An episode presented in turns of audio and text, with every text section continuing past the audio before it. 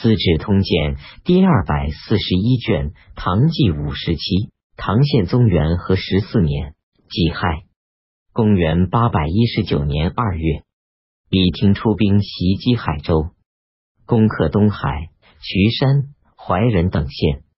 李率军在宜州击败平卢兵，攻克城县。自清节度使李师道听说唐官军日益逼近，于是征发民夫修治运州城池，加强防守。又征发妇女，百姓更加恐惧怨恨，都知兵马使刘戊及唐肃宗朝平卢节度使刘正臣的孙子。李师道命务率兵万余人屯驻阳，以拒抗官军。刘戊治军宽厚。使士卒人人自便，不加约束。军中称誉他为刘父。及至魏博节度使田弘正率军南渡黄河，进攻淄青。刘戊军无准备，出战屡败。有人对李师道说：“刘戊不修军法，专意收买人心，恐有异志，应早有防备。”于是李师道拖延商议军事。召刘戊来运州，想借机把刘悟杀死。有人劝李师道说：“金冠军四面围攻淄青，刘悟尚未有谋反的迹象，听信一人之言就把他杀死。诸将中谁肯为您效力？这是自处爪牙。”李师道认为言之有理，留刘悟在运州十日后，命他仍回阳谷。并赠送大批金帛加以安抚。刘戊之李师道已怀疑自己，返回军营后，秘密做防守准备。李师道因刘戊率兵在外，任命他的儿子刘从谏为门下别奏，留在运州。刘从谏每天与李师道家奴游玩，获悉李师道阴谋，写密信转告父亲。部下又有人对李师道说。刘戊终必谋反，不如早日除掉他。丙辰初八，李师道密派亲信二人带首令前往阳谷，命行营兵马副使张先杀掉刘悟，割下他的头送运州查验，然后由张先带领行营兵马。这时，刘悟正在一块高地上树立帐幕，设置酒宴。离开军营二三里，二十到阳谷军营后，密将李师道手令授予张先。张先向来和刘悟相好，便假装与使者商议说：刘悟从运州节度使府回来后，已有防备，此事不可匆忙，请先让我去报告刘悟。假称李师道派人来慰问将士，带来大批赏赐物品。请都头速归军营，一同接受指令。这样，刘戊必然不疑，然后可乘机下手。二是同意张先的意见，于是张先把李师道手令揣在怀中，到刘戊饮宴处，命随从退下，交刘戊观看。刘戊得知李师道阴谋后，秘密派人擒杀二十。这时。天已傍晚，刘戊乘马缓行回营，坐于帐中，重兵把守，严加防备。随后召集众位将领，声色严厉的说：“我和你们不顾死活抗击官军，确实对得起李师道。今李师道听信谗言，派人来杀我。如果我死，你们随后也会被杀。”当朝天子发兵围攻淄青，声明只杀李师道一人。如今我军形势日渐窘迫，我等为什么要随他一同被灭族？现在我和大家商议，打算卷其数甲袭击运州，奉行天子之命，杀李师道，不仅可免我等危亡，而且可图富贵。大家认为如何？兵马使赵垂吉站在诸将前头，沉默很久，说：“不知此事能否成功。”刘武应声骂道：“难道你要与李师道同谋吗？即命斩首。接着挨个询问，诸将凡迟疑不言者，一律斩首，并斩杀军中向来为众所憎恶者，共三十余人。尸首列于帐前，其余诸将都两腿发抖，说：“愿听都头命令，尽死效力。”于是刘悟下达出兵命令，对士卒说：“攻入运州，每人赏钱一百名，除军库外，凡节度使住宅及其他叛党家财，允许你们任意掠取。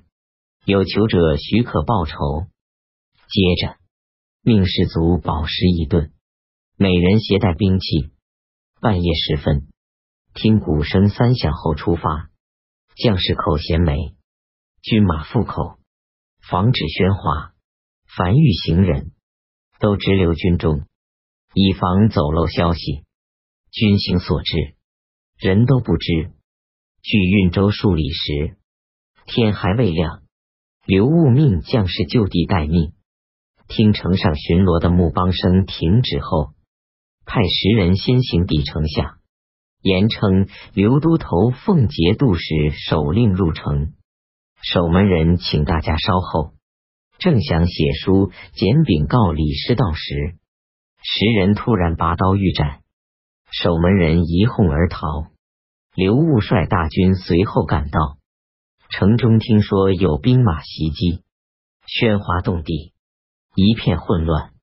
等到刘悟入城时，内城已被公开，只有李师道所住的牙城还在抗拒坚守。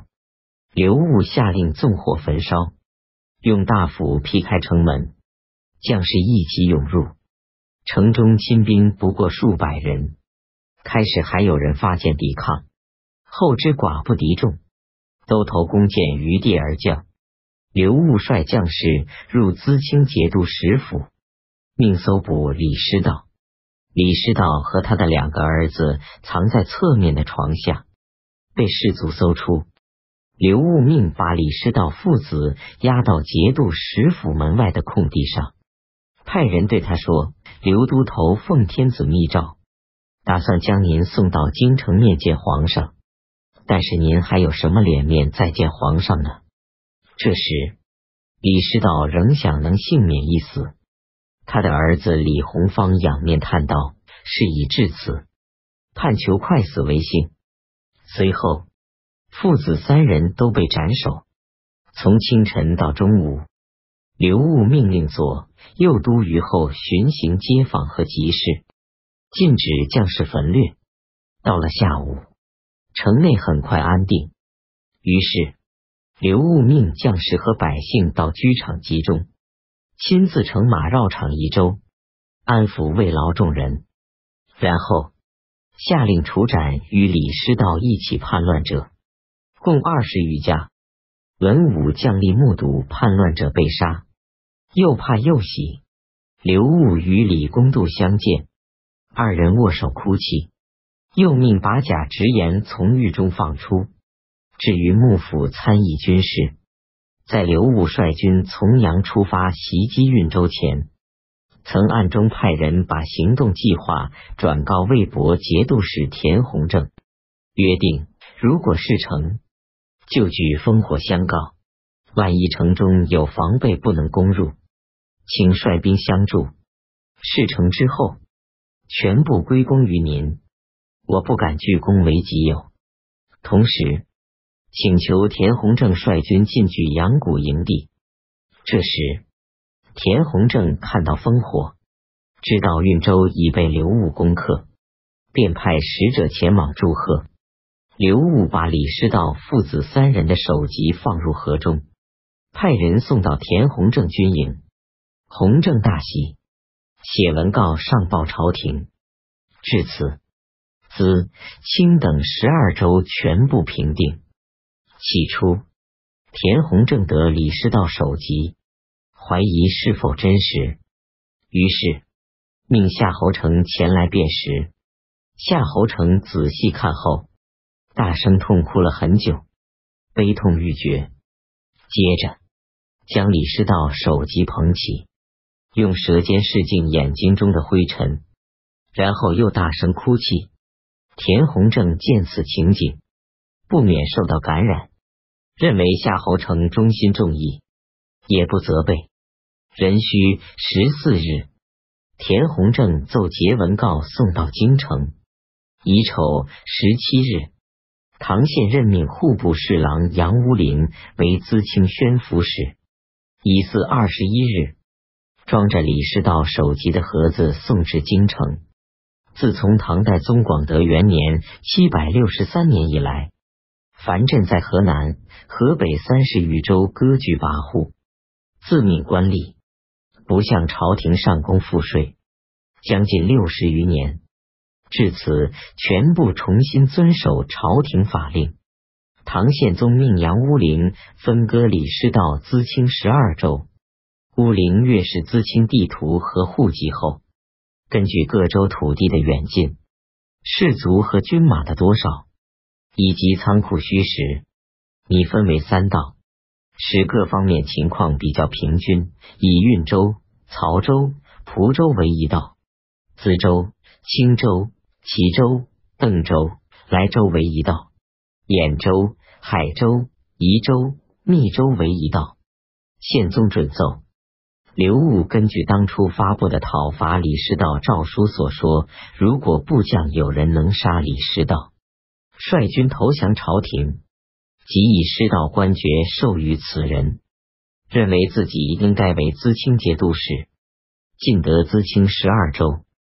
于是。开始擅自任命文武将吏，更换州县官吏。他对部下说：“军府政事，一切遵循旧制。今后我和大家抱子弄孙，常享富贵，还有什么可以忧愁的呢？”唐宪宗拟把刘悟调离自清，但恐怕刘悟拒不从命，而不得不再次用兵。于是下密诏给田弘正。命他观察刘悟的言行，看他是否可能拒诏。田弘正接到宪宗的密诏后，每天派人前往运州，借口与刘悟交好，实际上是观察他的言行。刘戊力大无比，喜欢摔跤。攻克运州三天后，就教军中壮士练习摔跤。他和魏博的使者在庭院中观看。刘悟一边观看，一边挽袖履臂，有时还离座呐喊助威。田弘正听说后，哑然失笑，说：“像他这个样子，如果调动的诏书下达，肯定会立即成型，不可能有什么作为。”庚午二十二日，唐宪宗诏命刘戊为义城节度使。刘戊接诏后，惊慌失措。第二天就上路赴任了。这天，田弘正率众将为刘戊送行，到运州城西二里时，在驿站与刘戊相见。刘戊接受义城节度使京节，征召李公度、李存、郭、贾直言为幕僚，赶赴华州上任。刘戊向来和李文惠相好，当初攻克运州后。曾派人到登州去请李文惠，李文惠尚未到运州。郭李存听说刘戊即将调往他的，二人商议说，文惠是奸佞小人，由于他的缘故，致使资清败乱，李师道遭灭族之灾，众人无不以他为仇人。如果不乘此良机把他杀掉，等田弘正来后。肯定以宽大为怀，那时将怎样来报大家的这个仇恨呢？于是二人委作刘戊守令，派人出使登州，命杀李文惠，割下他的头回来报告。使者在齐州东南方向的风起义碰到李文惠，将他杀死后，回到运州。这时。刘悟已经和郭、李存等人离开运州，前往华州。使者无法再报告了。李文会有两个儿子，一个逃亡，一个死在狱中。他的家产全都被人掠去，田地和庄宅被朝廷没收。